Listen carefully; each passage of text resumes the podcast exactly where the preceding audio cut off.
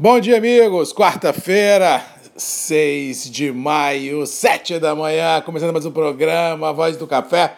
Prazer estar aqui, numa manhã aqui no Espírito Santo, de tempo aberto, temperaturas amenas, mas assim, ao que parece, teremos nas próximas horas um aumento de nebulosidade, teremos nas próximas horas um declínio acentuado da temperatura, tanto no Espírito Santo quanto em Minas Gerais. Uma frente fria sobe no mapa, trazendo primeiro chuva e depois muito frio, e esse deve ser o cenário que deve estacionar na região produtora pelos próximos dias, até pelo menos segunda ou terça-feira ah, da semana que vem. Ou seja, os próximos dias serão marcados por emoções climáticas no interior, como diz outro, nessa entrada de safra, que tanto precisamos de tempo seco para tocar os trabalhos no interior sem grandes atropelos. Mas, como diz outro, não tem como segurar, vamos tocar e vamos ver o que acontece. Antes de falar de mercado, ah, ontem à noite, mais uma uma pérola, né, como diz o outro, desse ano de 2020. Já não bastasse as chuvas torrenciais de janeiro e fevereiro, já não bastasse a pandemia que vem assolando tudo e todos, não basta a alta temperatura política em Brasília ah, nos últimos tempos, não basta que os jatos americanos de caça estão vendo ETs, estão vendo OVNIs aí mundo afora, não basta a Força Aérea japonesa declarar semana passada de que está pronta para enfrentar os extraterrestres. Ontem nós tivemos notícia que nós teremos nas próximas horas a maior chuva de meteoro do cometa Halley já vista na Terra. não é fácil não. 2020 realmente é para testar assim as emoções de todo mundo. Quer dizer, agora temos que pela temos que administrar pela frente também chuva de meteoro.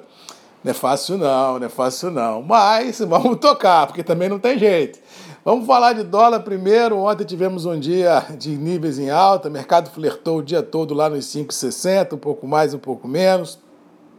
Essa conjugação ah, de temperatura elevada em Brasília política, possibilidade do Copom rebaixar as taxas de juros da Selic em ponto 75, que está 1% na próxima reunião ah, que acontece essa semana. Temos ainda o estresse global, que ninguém sabe para onde vai essa economia do day after da, ah, da pandemia, e assim os mercados vão se arrastando, os níveis internacionais acionários com estreitas oscilações, um pouco mais, um pouco menos, mas assim não há convicção de nenhum player envolvido para que lado vai a coisa. Ao que parece, o mercado ah, tinha fôlego para voltar para onde veio, mas até sair daqui onde está para buscar o que já tinha sido visto, talvez há 30, 40, 50, 60, 70 dias atrás, é uma outra história. Eu acho que o mercado, como venho falando aqui, ele vai buscar uma, lateral, uma lateralização muito grande de, de suas ah, oscilações, de suas operações, e só mesmo um grande fato novo, uma, somente uma grande retomada da economia que sinceramente não acredito que vai acontecer em curto espaço de tempo, é que teria forças para imprimir um ritmo novo ao mercado. Se isso não vier a acontecer, eu acho que nós conseguirmos sustentar nos mercados acionários os atuais níveis de preço, até que essa tormenta passe, eu acho que tem que ser considerado um sucesso. No campo do dólar, eu acho que o viés veio para ficar, os juros vieram para cair, ah, como diz outro, não vem capital estrangeiro para cá especular com renda fixa, mesmo porque no momento de pandemia esses capitais eles buscam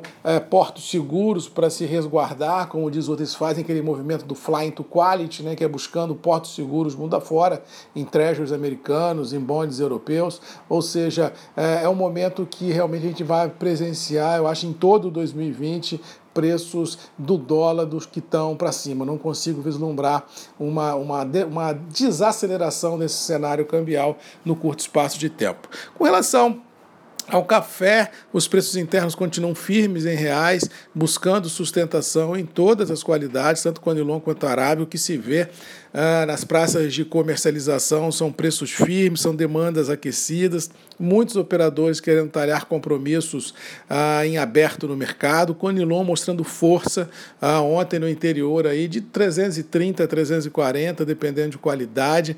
Ah, negócios indicados para 2021 na troca por adubo, que eles chamam de barter, e também CPR, já indicando 350 para Conilon 78 ah, para 2021, ou seja, já indica que temos uma linha por seguir no mercado e dificilmente haverá uma disruptura nesse perfil, ou seja, não acredito em viés de baixa nos preços, muito pelo contrário, acho que o mercado veio para mostrar realmente força, independente de alguns discursos de algumas instituições e de alguns operadores ainda pregoando que o mercado pode ceder, que o consumo não vai sustentar, aquelas coisas que nós estamos acostumados a ouvir já há bastante tempo. Mas as verdades das quais eu acredito e que aposto nelas são que os estoques estão em viés de baixa, são que as demandas são consistentes, que a logística e a, e a colheita do café no Brasil não serão fáceis, existem grandes desafios por serem é, realmente é, é, trilhados e sobrepostos, ou seja, nós temos muitas perguntas, poucas respostas,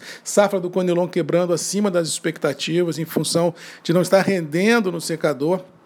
Isso vem deixando os operadores aí meio estressados e, por tabela, os níveis vigentes praticados uh, ficam sustentados em reais. Acredito que essa onda veio para ficar, mas também acredito que o produtor inteligente é aquele que trava as operações, é aquele que busca fluxo financeiro, é aquele que dilui riscos na ponta vendedora, fazendo média. Inclusive, essa operação do barter de, de 350 para 2021 me foi consultado por um produtor e eu disse que se eu fosse ele, venderia porque travar a operação do ano subsequente, pelo menos no custo do adubo a 350 reais, eu acho que é muito interessante. O restante que ficar, você especula para mais ou para menos, mas travar o custo por 350 no Conilon olhando 2021 realmente é uma coisa muito interessante que vale o risco da operação. Bolsas internacionais de café operaram ontem em alta, consolidando lá os 1.200 dólares por tonelada Londres, os 110 centes por libra em Nova York no julho. Acho que veio para ficar. Eu acho que o mercado tem força nas próprias pernas para buscar níveis ainda melhores, mesmo com o dólar acima de 5,50, mesmo porque nós temos mercado de clima chegando no Brasil, temos mercado de clima no Vietnã já colocando as unhas de fora, já que por lá dizem que o clima não está ah, tão assim tranquilo amenizando lavouras, muito pelo contrário. E é que eu sempre digo, galera, a imprevisibilidade climática mundo afora, ela gera uma imprevisibilidade produtiva e por tabela sustenta os níveis internacionais do café. Continuo a apostar que café será uma das grandes ah, apostas para 2020 e com certeza será uma das poucas rolhas que irão flutuar nesse mar revolto que nós temos por aí, que ainda temos que enfrentar e tomar a Deus sair vivo depois que a onda passar. No mais, vamos tentar sair vivo dos ETs, vamos tentar sair vivo dos meteoros, vamos tentar sair vivo da temperatura altíssima em Brasília, vamos tentar sair vivo do,